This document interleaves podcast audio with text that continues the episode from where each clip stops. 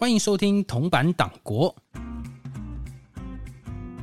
呃，铜板党国是党产会的 Podcast，是精英党国的补充包。呃，借由铜板班的党产知识，累积出完整的党国历史。大家好，我是党产小编。那这个系列呢，会由党产会的会内人员向听众朋友们分享本会在日常工作中看到的党国背景知识。那么，因为党产会在五月多的时候在台中，呃，办理了一个介绍党产的讲座。那么，小编怕我们有的听众不小心错过这场活动，所以呢，小编就邀请了当时的讲者来分享一下这些党产研究的主题。那么，今天邀请到的党产会研究人员是我们的研究员阿金。呃，大家好，我是阿金。那么阿金目前在党产会的研究主题是党营事业育台公司。那么这间公司呢，其实我们在铜板党国第一集介绍党营事业花车队的时候也有出现过。大家有兴趣的话呢，相关的图档放在我们的底下的连接。那么想问一下，所以育台公司到底是从边哪边来，然后它是做什么的一个一间公司啊？基本上它是在民国四十年改组成立的。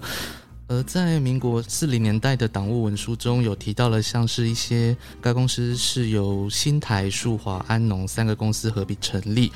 那当然，他这一份的党务文书有提到说，他今年该年度会达到获利一百万元的期望，就会让人联想到，到底玉台公司是怎么样的事业，可以在一年内获利一百万？那后来我写了一个研究论文。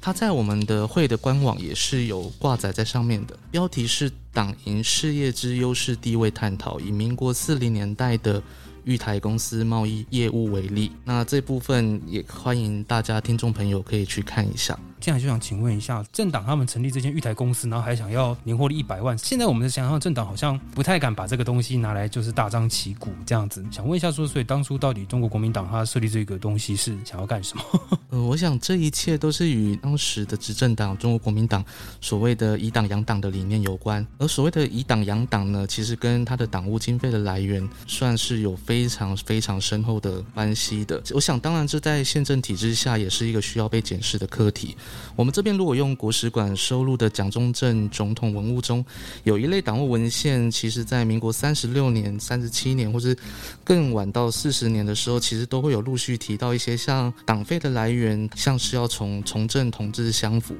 或是他们要建立经济事业，或是建立创办生产事业。那不管如何，我这边引述一段党务文献的资料好了。本党执政二十年，为国家经营，未曾为党本身经济计。改制以后，党费既然正式列入政府预算，是不能不图久远。所以我们可以看到，执政党当时的以党养党，其实就是把党务经费由自己去筹谋或是去收集为主，呃，达到这样以党养党的概念，然后所以差距。去成立了一些所谓的党营事业。那刚刚讲了，所以这一百万的部分，所以到底玉台是做了哪些事情，而能够达到这样子一个状况？玉台公司在一开始成立的时候，我刚刚提到，其实它对外贸易是它民国四零年的主要业务，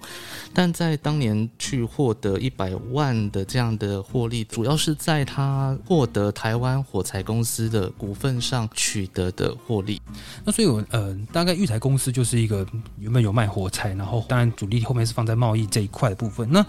想问一下，所以那个时候在民国四十年代的时候做贸易很赚钱吗？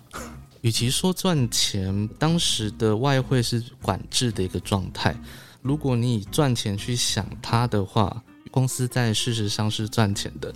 那它的赚钱，我们先姑不论它赚钱的成果，单纯以它的向往来讲好了。其实像四十三年的时候，他有一个本党经营各事业概况报告，有提到玉台公司，他自己说自己要着重在争取利润。那利润争取要积极扩展业务，另外也有提到玉台公司是本党经营商业的唯一机构，不管如何，他们要自当力求业务的进展，争取巨额之利润。那如果像当时的进口贸易来讲的话，因为物资短缺，很多设备或是民生必需品是来自国外。那如果以美元的项目来讲好了，像奶粉，奶粉就等于要仰赖外来的进口。那玉台在这部分也有去做，甚至也成为它主要的进口项目。当然，这样的主要进口项目还有更多的部分是在无线电器材。那无线电器材的部分是跟中广合作去经营的。所以看来在当初所谓物资短缺的一些年代中，舶来品算是还蛮不错的。小编也记得，就是其实也听很多长辈在讲啊，以前光一颗苹果就要多贵多贵这样，所以确实那个时候做贸易是非常赚钱的。那想问一下，说那玉台做贸易啊，民间也会想做贸易啊，可是听起来民间他们当初也说，就是某些民间做的还蛮辛苦的。想问一下，玉台公司在贸易这一块是在跟民间公司经营不一样的地方吗？呃，我想玉台公司它跟民间公司经营贸易最大不同在于，它除了是党营事业，那股东全都是党股代表以外，股东有很大部分是来自于在政府任职的人员。哦，那如果我们今天就举研究中的例子来看好了，像是他民国四十年到四十二年的时候，直线上来看的话，有呃台湾省政府物资调节委员会主任委员。台湾省糖业公司董事长，台湾省政府财政厅副厅长，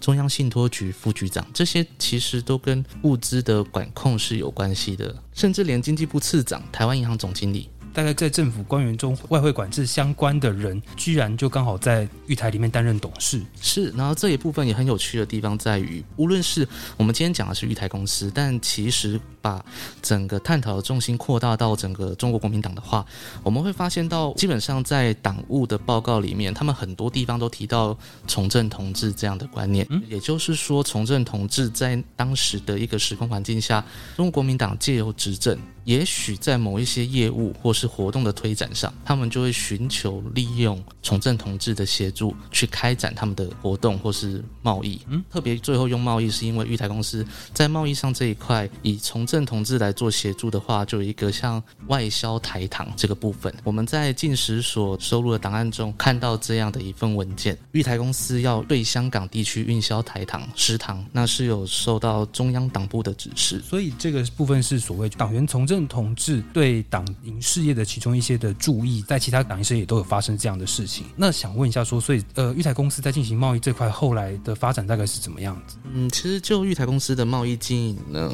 在民国四十九年的时候，他有特别提到说，自从政府的一个外汇制度改变之后呢，它的利润就越来越薄，然后后来就变成他要多进多销去争取薄利。那这样的多进多销去争取薄利的情形，其实一直维持到民国六零年、七零年代。我们其实当场会有一些玉台公司的登记卷，它里面也有提到玉台公司对外贸易经营的后来的状态。那不管如何，我们在民国四七、四八、四九年看到这样一个对外贸易经营上的困难出现之后呢，其实玉台公司为了补足它本来想要做到的利润，它有去经营液化石油气。那液化石油气本身是有当时是由中。油公司去经营的。嗯哼，我这边举一个当时的会议记录好了，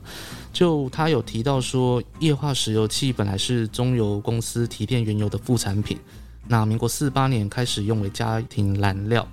那本来是中油公司自行经营，后来销路渐广，要求承销的人越来越多。困难重生，应付为难，所以民国五十年十二月的时候，有一个叫朱谦的同志，跟当时的中油公司总经理金开英，去拜访了中国国民党的财委会主委，那就是将。液化石油气交由党营事业去做总经销，所以在民国大概五十年开始，玉台公司就开始承接这个业务。但这个业务到开始赚非常非常多的钱，是大约在民国五十六、五十七年才开始的。那不管如何，我们今天对玉台公司做研究，就我的部分是在于它民国四零年到六零年之间。那大家可能会好奇说，后来这间公司怎么了？这间公司后来在。呃，两千年以后，其实后来是并到了中央投资公司以下。本会目前也是对中央投资公司去做调查处分，那也希望未来可以将相关的资产还给国家。哦，那么这个大概就是玉台公司的故事吼。那么接下来想要请问一下吼，阿金研究员在做研究的工作当中，有没有让你觉得印象深刻，或是让你觉得呃最惊讶的事情？最惊讶的事情，感触来讲的话，是因为我们看的资料很多是六十年、七十年以前的政府机关档案或是党务文献。以我们现在去看过去，我们有点像在还原过去的历史。那每翻一页档案，其实有时候不知道下一页会出现什么，那是在心态上觉得很有趣的地方。那另外一部分，以研究上来说的话。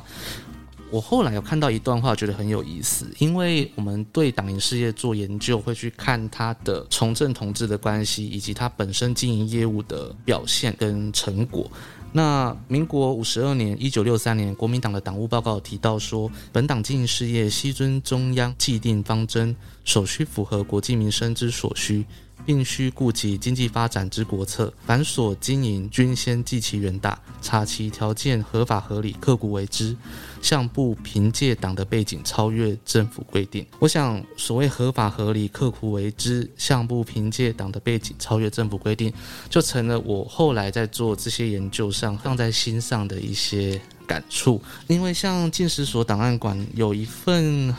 资料。其实就跟刚刚提到的合法合理、刻苦回之、向不凭借党的背景这样的论述是有违的。像中央研究院近代史研究所档案馆有一个馆藏，他有提到说，我鼎副主委吴兄勋建，中央产物保险公司是本党直属经营的重要事业机构，凡我从政从业同志对该公司业务应予支持。然后下略一段话之后，他又提到盖党营事业之重要不亚于公营事业。我相信这样的一段陈述，在对应到我刚刚提到民国五十二年的这样的一个说法，我相信是有落差的。那我觉得这算很有趣，那也跟小编您分享。好，那么今天大概对阿金研究员的访问就到这边。那么对这些内容有兴趣的，党场会还会在各地陆续办理相关的讲座。那到时候呢，请大家不要错过这些活动。那如果你喜欢这一集，请顺手帮我们评个分。那如果你有想知道的党产知识，也欢迎在底下留言告诉我们。那么我们今天很谢谢阿金研究员，谢谢。那我们就下集再见喽，拜拜。